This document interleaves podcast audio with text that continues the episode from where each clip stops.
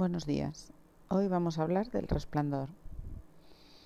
El Resplandor es una de las primeras películas de Stanley Kubrick, producida por Paramount y estrenada en cines en 1980.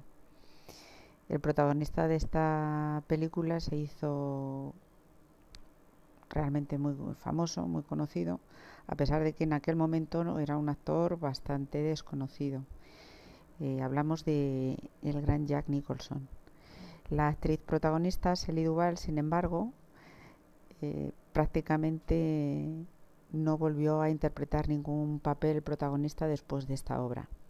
Existe mucha teoría acerca de el maltrato psicológico incluso físico al que fue sometida la actriz durante el rodaje para conseguir el punto de esquizofrenia necesario que Stanley Kubrick quería para este personaje. Y Shelley Duvall desde, desde el rodaje del Resplandor prácticamente no se volvió a reponer. La película eh, cuenta la historia de un escritor frustrado que eh, acepta un trabajo de vigilante durante el invierno en una estación, en un hotel de una estación de esquí eh, durante el periodo invernal. Eh, este trabajo conlleva aislamiento, aislamiento profundo, de manera que él y su familia, su hijo y su mujer, eh, estarán con él en el, en el Hotel Overlook durante el periodo en el que el hotel permanece cerrado por, por las condiciones climáticas. Él a priori acepta el trabajo pensando que le vendrá bien para poder concentrarse en su siguiente novela, pero pero inmediatamente nos vamos a dar cuenta de que ese proceso de aislamiento lo que va a hacer es destapar todos sus demonios y llevar al personaje hasta, hasta los extremos más impensables de la locura humana.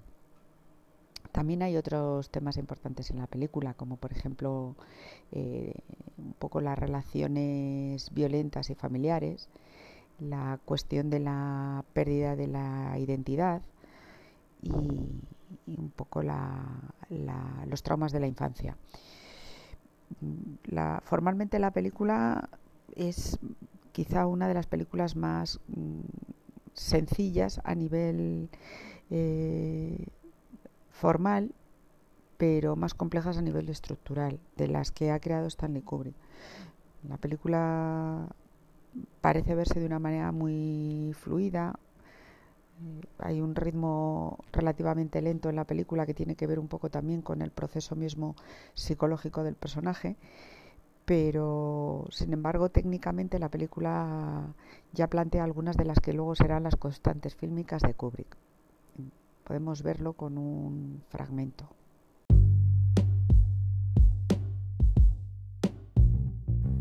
Otra de las cuestiones importantes de la película tiene que ver con el concepto mismo de laberinto. El laberinto es uno de los recursos eh, técnicos y narrativos que aparecen en la película desde el principio. Los personajes de la historia cuando llegan al hotel son invitados a entrar dentro del laberinto, del laberinto físico que existe fuera del hotel, que está formado por setos. Eh, pero esa invitación a entrar al laberinto es en realidad una invitación a entrar al proceso de locura del personaje.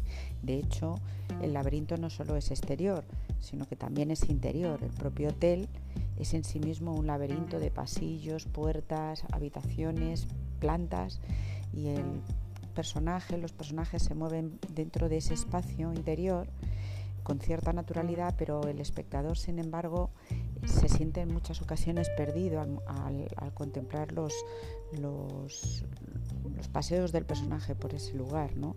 Hay pasillos que parecen no llevar al lugar al que deberían. Eh, los paseos en triciclo que hace el hijo de, de Jack Torrance, el, protagonista, que hace por, por los pasillos del hotel, eh, hace recorridos prácticamente imposibles según lo que parece el diseño inicial del, propio hotel. Luego, es una manera de decirnos que el personaje ya está perdido incluso dentro de, ese, de, ese, espacio, de ese hotel. Por otro lado, también existe cierta similitud entre la propia estructura laberíntica del jardín exterior y la mente de, Jack, de su cerebro, su cabeza, cómo funciona, cómo él mismo se ha perdido dentro de su propia, de su propia mente, de, su, propia cabeza. Entonces es un paralelismo muy interesante el ver un poco esa idea, cómo se va desarrollando la idea del laberinto en la película, para luego además acabar resolviéndose dentro del laberinto, es decir, el personaje acaba perdido dentro de su propia cabeza, dentro de su propio laberinto. Eh, lo cual es una metáfora muy interesante y muy bien contada, eh, técnicamente y narrativamente. Eh, también vemos un poco además en ese proceso final de la historia cómo los personajes, sobre todo como el hijo de Jack, consigue escapar del laberinto.